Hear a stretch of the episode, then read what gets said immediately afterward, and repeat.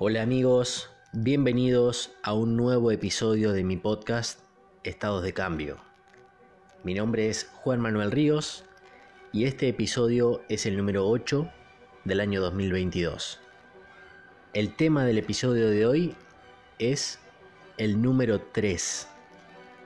Paso a desarrollarlo.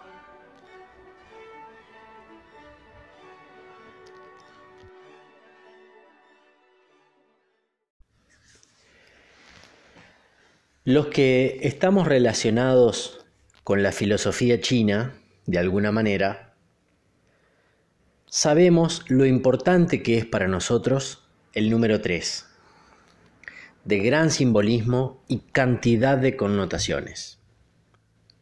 Por eso ahora abro con este trabajo una puerta a los mensajes que nos da este concepto, el concepto de la tríada.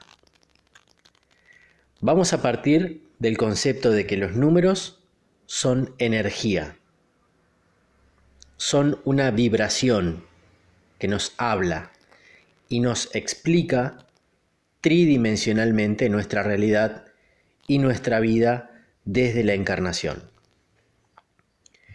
Los chinos le llaman a este concepto del tres cielo, hombre, tierra es una clasificación donde cielo es lo creador, lo espiritual, lo metafísico, lo intangible, la energía. Tierra, por oposición, es lo receptivo, lo material, lo físico, lo tangible, es decir, la materia y el elemento que queda en el centro es el hombre, la especie humana. ¿Qué es la unión del cielo y la tierra?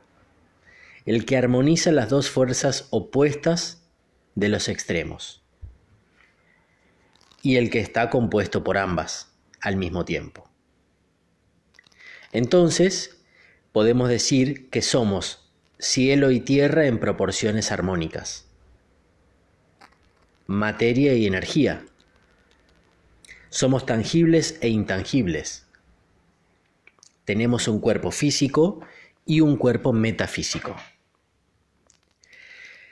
Correspondiendo con el mismo concepto de cielo, hombre, tierra, al 3 lo podemos palpar física y repetidamente en nuestro cuerpo humano. Algunos ejemplos de ellos son por ejemplo las tres capas de la piel, las membranas del sistema nervioso central, las secciones o falanges de un dedo, las secciones de los brazos y las piernas, que también son tres, los momentos de un ciclo respiratorio, los momentos de un ciclo cardíaco, la alcalinidad, neutralidad, acidez del pH. Las dos hebras de ADN y su unión. O en el átomo o la estructura atómica tenemos electrón, protón, neutrón. Y muchos ejemplos más. Hasta es usado cielo, hombre, tierra en la medicina tradicional china como punto importante en el diagnóstico de enfermedades. También destacamos la visión de las culturas que ven al 3 como la llave que abre portales dimensionales. El tercer golpe o palabras repetidas tres veces, como en el caso de algunas culturas o líneas filosóficas que tienen líneas de invocación y sanación o los mantras en otras culturas o en otras prácticas, que tienen como oraciones sagradas y las recitan tres veces o en sus múltiplos. Todos ellos repetidos en tres nos abren las puertas del cielo, nos abren las puertas al conocimiento. Y en esto coinciden la mayoría, por no decir todas, las culturas y corrientes filosóficas antiguas del mundo.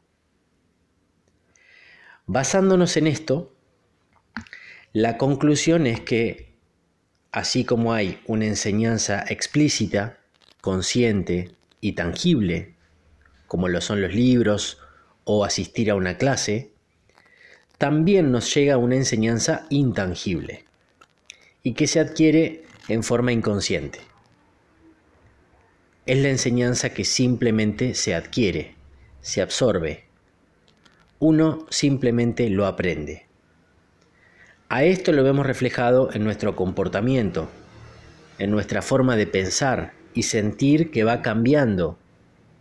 Y a esto no solamente lo causan los libros o la instrucción impartida o adquirida en una clase, sino en la energía que se percibe de las demás personas que nos rodean, en algún comentario que escuchamos y que se transforma en un gran aprendizaje, porque nos hace clic y nos hace darnos cuenta de algo que hasta ese momento no comprendíamos del todo, o en algo que observamos y no nos gusta de otra persona o nos causa rechazo, porque es en realidad algo que no aceptamos dentro de nosotros mismos.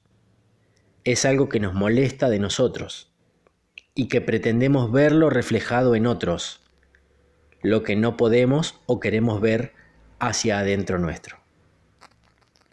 Esto se transforma automáticamente en nuestro gran maestro. Y no hablo de un grado, sino de la maestría de la vida. Y por eso la vida hay que vivirla, disfrutarla y aprender.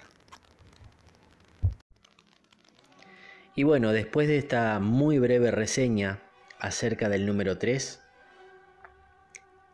no solo en su simbolismo, sino en su parte conceptual, para comprender muchas de las cosas que vivimos a diario, y habiendo terminado el episodio con una reflexión, me despido y te doy las gracias por escucharme.